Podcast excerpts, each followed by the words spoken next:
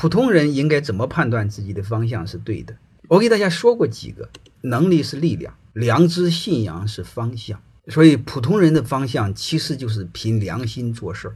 良心其实就是让你好，让周边人也好，就叫良心事儿。